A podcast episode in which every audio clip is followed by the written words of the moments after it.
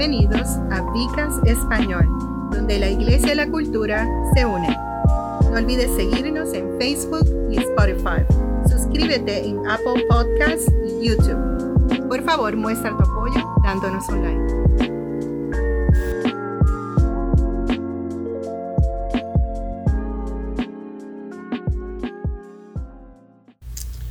Dios nos los bendiga. Este es su servidor, el anfitrión Roberto González, doctor Roberto González. Y conmigo está Celi Cartagena. Y estamos ahora en nuestra nueva serie del Bcast en español que es eh, acerca del yo soy. Estamos hablando de, Dios como yo soy, de Jesús como yo soy y de nosotros dentro de ese yo soy. ¿Qué, qué es que representa ese yo soy para nosotros? Y la semana pasada hablamos eh, acerca del pan.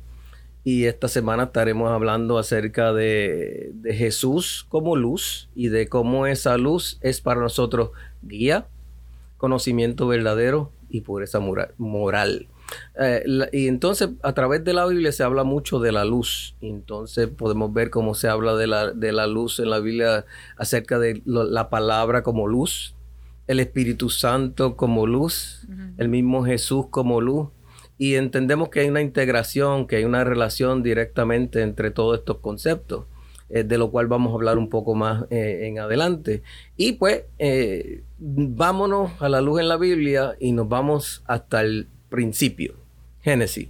En el principio la luz entró en la oscuridad. Y entonces podemos entrar, comenzar con, con, ese concepto de cómo la luz entró en la oscuridad y se hizo la luz. y, así mismo como la, palabra del Señor está llena de ejemplos de luz, eh, podemos recordar también, y esta historia es bien conocida, de cuando este, los sabios, nosotros en Puerto Rico le llamamos los Reyes Magos, pero cuando los, sabios de Oriente que estudiaban las estrellas vieron esta estrella en particular este, y entonces decidieron seguirla. Sabemos que era una señal para el nacimiento de Jesucristo. Eh, Herodes los llama en secreto y él quiere saber el, el, tiempo exacto en que ha aparecido esta estrella. Así que esta luz creó una conmoción porque fue el símbolo del nacimiento de Jesucristo. También eh, podemos hablar de cerca de, de, Éxodos, eh, cuando vemos a, Moisés en escena con el pueblo hebreo tratando de sacarlos de Egipto. Y vemos eh, una de las plagas que surgió, que era una plaga de las tinieblas. Y vemos cómo esa plaga de las tinieblas generó una oscuridad en todo Egipto, excepto el lugar donde estaban los judíos, el lugar que se llamaba Gosén. O sea que que vemos aquí también cómo la luz de Dios siempre ha estado con su pueblo. En ese tiempo con su pueblo los hebreos y en este tiempo con su pueblo la iglesia. O sea, la luz de Dios se encuentra todo el tiempo en esta plaga de oscuridad que muchas veces vivimos, pues se encuentra ahí eh, y se hace la luz. O sea, se, se, libera nuestro entendimiento, se libera la oscuridad de las cosas que, que están sucediendo y la luz entra en nuestras vidas. Esa plaga tiene que, haber sido aterradora. Sí. Dice que era palpable y que se podía sentir. Eh, otro de los ejemplos que da sobre una luz, y esta es bien particular, es la columna de fuego que guiaba a los israelitas por la noche a través del desierto. Y esta tiene que haber sido un poquito aterradora. Imagínense estar caminando de noche y lo que ven al frente es, una columna de fuego y es saber que estaban todo el tiempo en la presencia del Señor. es un recordatorio de quién era la luz. Amén.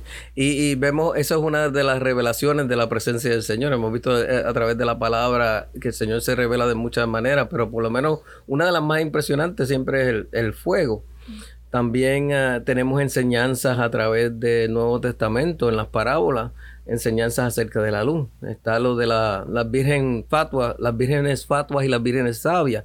Y las diez vírgenes sabias tenían su lámpara y en su lámpara siempre tenían aceite. Y, era, un, era algo que, nos indica de que siempre tenemos que estar llenos de la presencia de Dios, siempre tiene que, tenemos que estar llenos del Espíritu Santo y siempre tenemos que tener nuestra lámpara encendida para poder atravesar los tiempos de oscuridad o los lugares de oscuridad a través de los cuales atravesamos todos los días. Cada vez que, salimos a nuestros trabajos, cada vez que salimos a, la calle, al supermercado, a, a Walmart, donde quiera que estemos, muchas veces pues vamos a enfrentarnos a, momentos de oscuridad, pero eh, esa luz que está en nosotros tiene que brillar. Eh, otra cosa es, pues como esa luz tiene que brillar, tenemos el verso de, poner la vela eh, debajo de una canasta. O sea, ¿quién tiene una vela que, que, necesita que alumbre y la va a poner debajo de una canasta donde no puede alumbrar?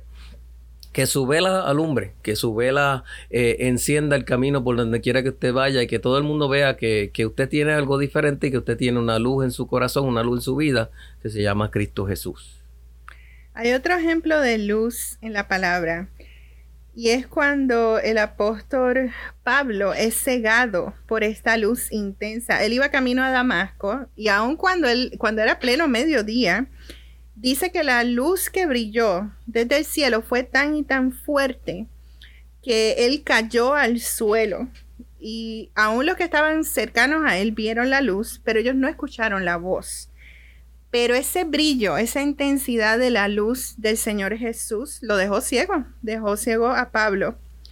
Y miren la ironía de que haber sido confrontado con la luz más brillante lo deja ciego Ahora Pablo está forzado, sin luz, a mirar en la oscuridad interior.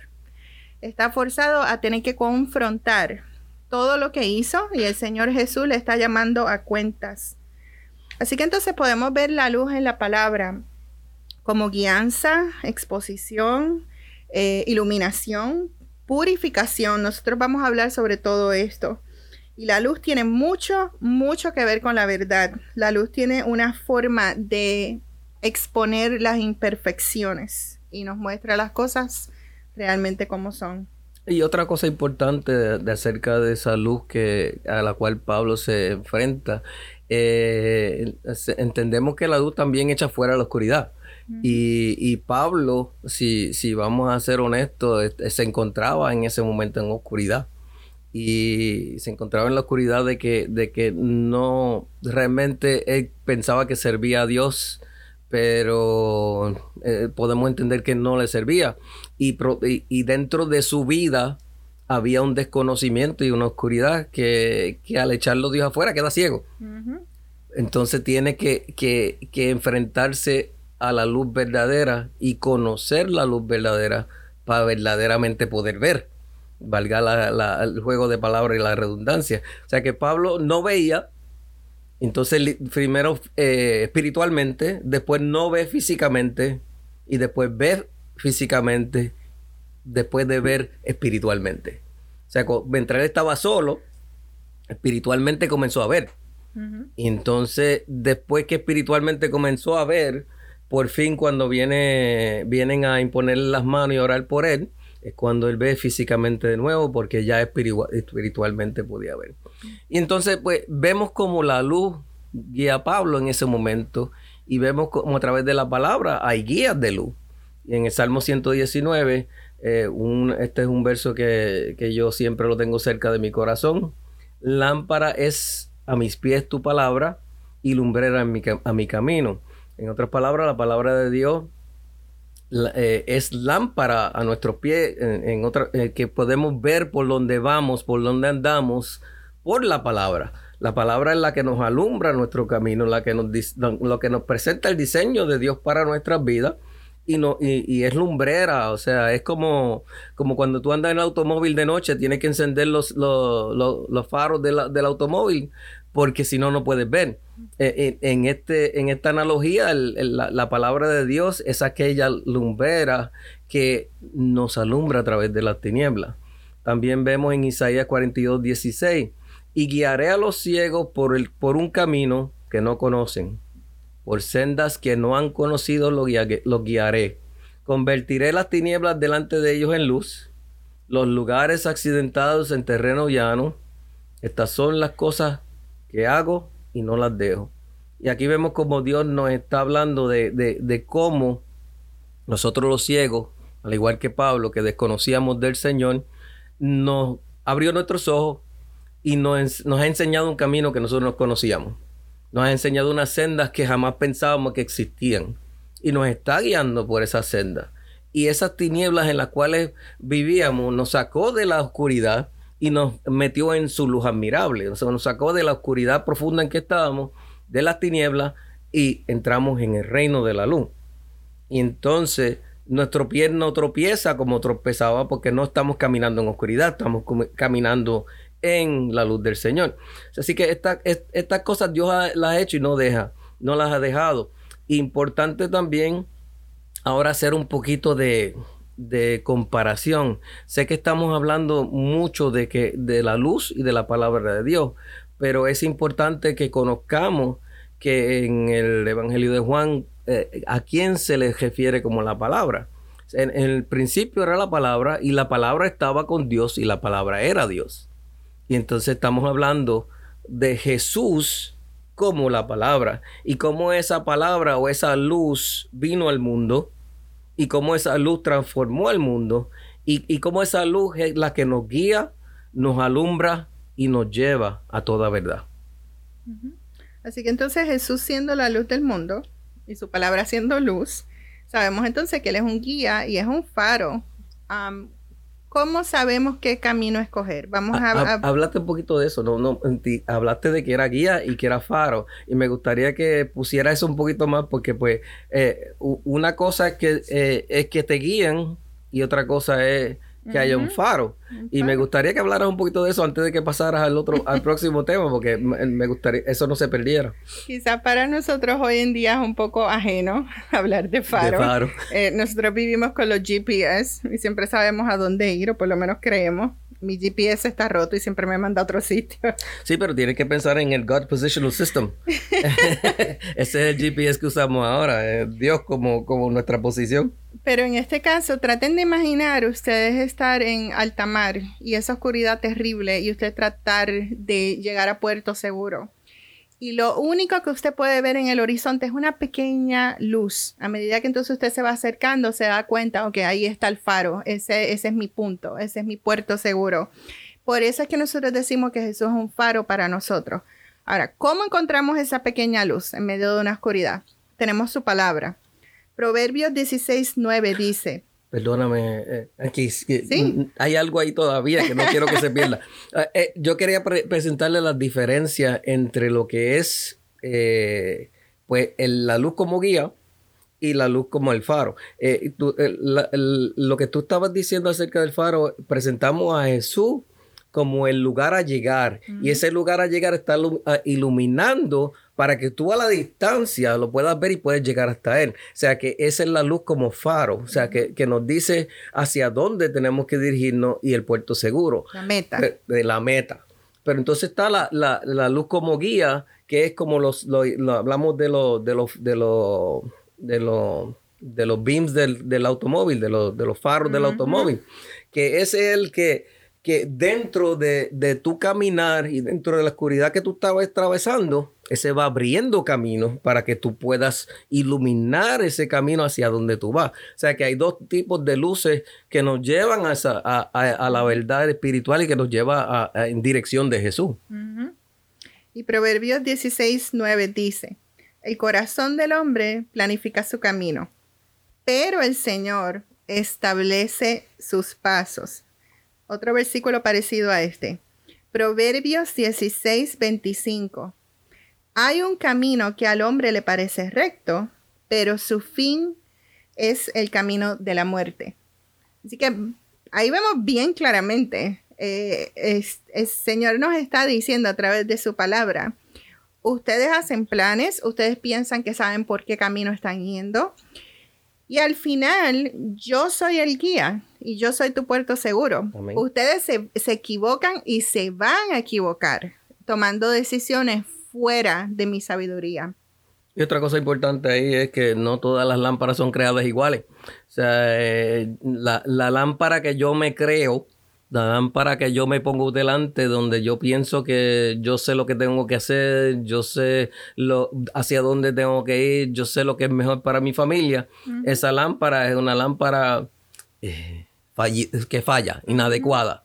Pero la lámpara de la palabra, la lámpara de Jesús, la lámpara de Dios, e, ese es el camino recto. E, ese, ese es el que establece nuestros pasos. Amén. Ese es el que, ilumina nuestro camino, que es lámpara a nuestros pies, que es el faro en nuestra oscuridad. O sea, eh, tenemos que estar seguros cuál es la lámpara o la luz que estamos permitiendo que nos ilumine, o la luz que estamos eh, permitiendo que, ilumine nuestros pasos y que, dirija nuestro camino. La luz ilumina. Vamos a, continuar con este concepto de la luz y cómo esa luz nos afecta a nosotros. En Primera de Juan, eh, capítulo 1, el verso 5, este es el mensaje que hemos oído y de él os anunciamos. Dios es luz y no hay tinieblas en él. Si decimos que tenemos comunión con él mientras caminamos en tinieblas, mentimos y no practicamos la verdad sea, en otras palabras, entendemos que eh, definimos a Dios de varias maneras eh, según su carácter. Y una de las características de Dios es que Dios es luz. Y si nosotros decimos que, estamos en, Cristo y Cristo está en nosotros, que estamos en Dios y Dios está en nosotros, y no caminamos por senda de luz, no hacemos las cosas que son de la luz, pues eh, estamos mintiendo, no estamos practicando la verdad y estamos caminando básicamente en tinieblas, o sea, no estamos, no somos hijos de la luz, ni no somos copartícipes de la luz. También tenemos Juan 14, el, pues, comenzando en el verso 6, que Jesús les dice, yo soy el camino, la verdad y la vida. Nadie viene al Padre sino por mí. A mí me encanta este verso para cuando muchas personas nos dicen que hay muchos caminos, que hay muchas formas, que, hay muchas, maneras, opciones. En muchas opciones para llegar a Jesús. Y en la boca de Jesús, Él dice que Él es el camino, que Él es la verdad y que Él es la vida. Y que nadie, no dice alguno, no dice poquito, no dice eh, los que son de esta forma o de esta otra, nadie viene al Padre sino por mí. O sea, nadie llega al Padre si no es dirigido por el Hijo. O sea, que aceptando, y la palabra nos dice que si aceptamos a Jesús como nuestro Salvador, eso, y, lo confesamos, eh, eh, lo confesamos con nuestra boca, pues eso es para vida eterna. O sea, que seremos salvos cuando, cuando entendemos quién es Jesús y aceptamos y captamos eh, qué significa Él como luz del mundo y qué significa Él como luz de nuestra vida. Cuando, cuando hablamos de que la, la luz ilumina, valga la redundancia. Realmente lo que estamos hablando es de que la luz va a poner en evidencia, Jesús va eh, a poner en evidencia lo que es la verdad, eh, al contrario de lo que nosotros creemos que es nuestra verdad. En Juan 16, 13 dice, cuando venga el Espíritu de verdad, Él los guiará a toda verdad, porque no hablará por su propia cuenta, sino que hablará todo lo que oiga y les declarará las cosas por venir. Él me glorificará porque tomará de lo mío y los dará a conocer. Todo lo que tiene el Padre es mío. Por eso dije que tomará lo mío y os lo declarará. Ahí hay algo importante. Ahí, ahí eh, vemos cómo Jesús habla de la tercera persona de la Trinidad. Eh, cómo el Espíritu Santo, o sea, el Espíritu de verdad, nos guía a toda, a toda verdad. Y, muchas veces eh, eh, yo no, no, quiero, no quiero sonar un poquito difícil en este, en este concepto, pero muchas veces encontramos que el Espíritu Santo no se le da el, grado o la importancia que tiene dentro de nuestras vidas, de, cómo el Espíritu Santo hoy día está con nosotros, nosotros somos templo del Espíritu Santo, y, y, y cómo el Espíritu Santo fue quien nos enseñó y nos reveló a Cristo para que nosotros pudiésemos andar en Cristo y andar en sus buenas obras y nos continúa en ese camino ayudándonos con la verdad. de, esta manera, imagínense que ustedes están en una casa desconocida, completamente oscuro. ¿Cómo ustedes van a saber realmente lo que está sucediendo? Así que claramente en la luz cuando está iluminado, entonces ya no queda nada escondido. Usted puede ver absolutamente todo lo que está allí. Eh, lo mismo ocurre con la luz de la verdad de Jesús. Y es lo que hace es revelar lo oculto.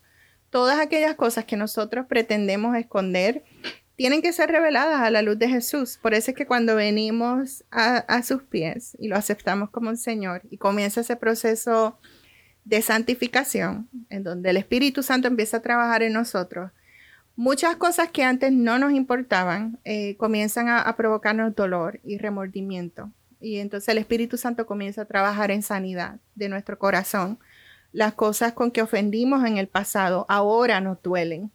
Y, y eso es lo que provoca la luz de Jesús cuando ilumina nuestro, nuestro interior. Hay otra condición de la luz y si hablamos de que Jesús es luz, Jesús también purifica. La luz purifica. Em, eh, doctor Robert, en este momento lo, lo, llamo al podio.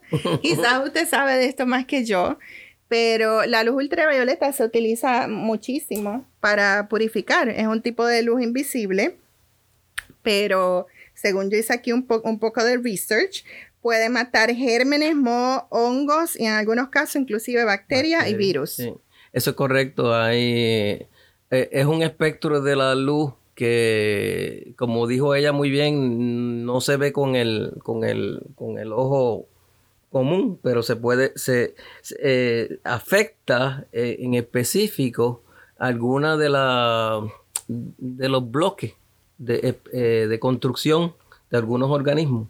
Y entonces ayuda a romper esos bloques, haciendo que ese organismo no pueda multiplicarse, no pueda reconstruirse y, muere. Y entonces la luz, pues, puede hacer que cosas que, no son eh, saludables, no son sanas, no son eh, motivos de salvación, la luz puede iluminarla y puede purificarla y la puede eliminarla. Si se fijan, todos los ejemplos que di son de cosas que son pequeñas y muchas veces imperceptibles. Hongos, gérmenes, bacterias, virus. Pecado, ay, perdón. ¿Ya? Pecado. y todo esto lleva a que nos enfermemos también. Así que el, simbolismo funciona para ambos. Y hablando de que entonces la luz purifica, vamos a Primera de Juan 1.7. Pero si andamos en luz, como Él está en luz, tenemos comunión unos con otros y la sangre de Jesús, su Hijo, nos limpia de todo pecado. Si decimos que no tenemos pecado, nos engañamos a nosotros mismos y la verdad no está en nosotros. Si confesamos nuestros pecados, Él es fiel y justo para perdonar nuestros pecados y limpiarnos de toda maldad. Si decimos que no hemos pecado, le hacemos mentiroso y su palabra no está en nosotros ese versículo es bien, es bien fuerte. Cuando nosotros no queremos aceptar que Él es la luz y Él es el que nos purifica y que Él es el que tiene la verdad y nosotros estamos incorrectos, lo hacemos a Él mentiroso. Eh, así que requiere obediencia, requiere humildad para reconocer que solamente el Señor es el que puede purificar eh, nuestras vidas. Sabemos cuando a veces cuando no hay luz suficiente las cosas comienzan a podrirse. Ustedes se han fijado lo que le pasa a un, pan cuando lo dejamos en, el pantry, en la alacena, y, está fuera de la luz, se pudre bien rápido. yo tengo la costumbre de que cuando compro pan criollo como buena latina, este, le saco la bolsa de papel y la dejo en la bolsa plástica y la dejo en el counter, en la luz, y me he dado cuenta de que entonces este, se, extiende la vida del pan. Eh, hay, otra situación. Eh, yo pasé por un proceso en donde le ponen una tinta a uno para poder hacer eh, unos rayos X y entonces que, la luz de rayos X eh, reaccione con la tinta. Y quizás, doctor Robo, usted me puede explicar más de esto. Pero es entonces, esa es la forma en que se puede revelar cuando hay daño a las arterias o a las venas, no estoy muy seguro. Sí, sí, lo que estás hablando es lo que llaman en inglés dye, que eso, eh, esas tintas muchas veces lo que, lo que realmente hacen es que lo que es normal lo iluminan. en, otras palabras, si tú te haces un CT scan, una tomografía computarizada, eh, te inyectan un tinte que lo que va a hacer que, eh, que va a iluminar los vasos sanguíneos y todas las otras cosas que si no se iluminan se pueden ver como anormal. Y entonces, pues así es más fácil uno distinguir cosas que no deben estar allí. Así que si lo ponemos como un símbolo, este, esto es lo que hace Jesús cuando entra en nuestro corazón, cuando Él decide comenzar a purificar. Las cosas que quizás eran imperceptibles, ahora están eh, eh, iluminadas a la verdad. Ya no hay nada oculto en Él. Tenemos que reconocer que entonces sí hay pecado en Él y solamente Él es quien tiene la verdad. Amén. Voy a leer una porción del Salmo más corto de la Biblia, Salmo 119, el verso 9 en adelante. ¿Cómo puede el joven mantener limpio su camino, guardándolo según tu palabra? Con todo mi corazón te busco, no me dejes desviarme de tus mandamientos. He guardado tu palabra en mi corazón para no pecar contra ti. Bendito eres tú, Señor. Enséñame tus estatutos. Con mis labios declaro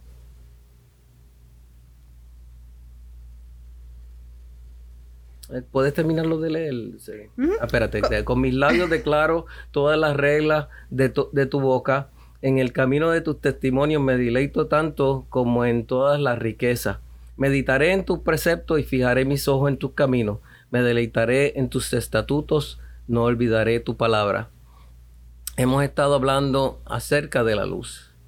La luz eh, como guía, conocimiento verdadero y pureza moral entramos por la luz en la Biblia, vimos los diferentes guías de luz y cómo se presentaba la luz, que la luz ilumina y que la luz purifica.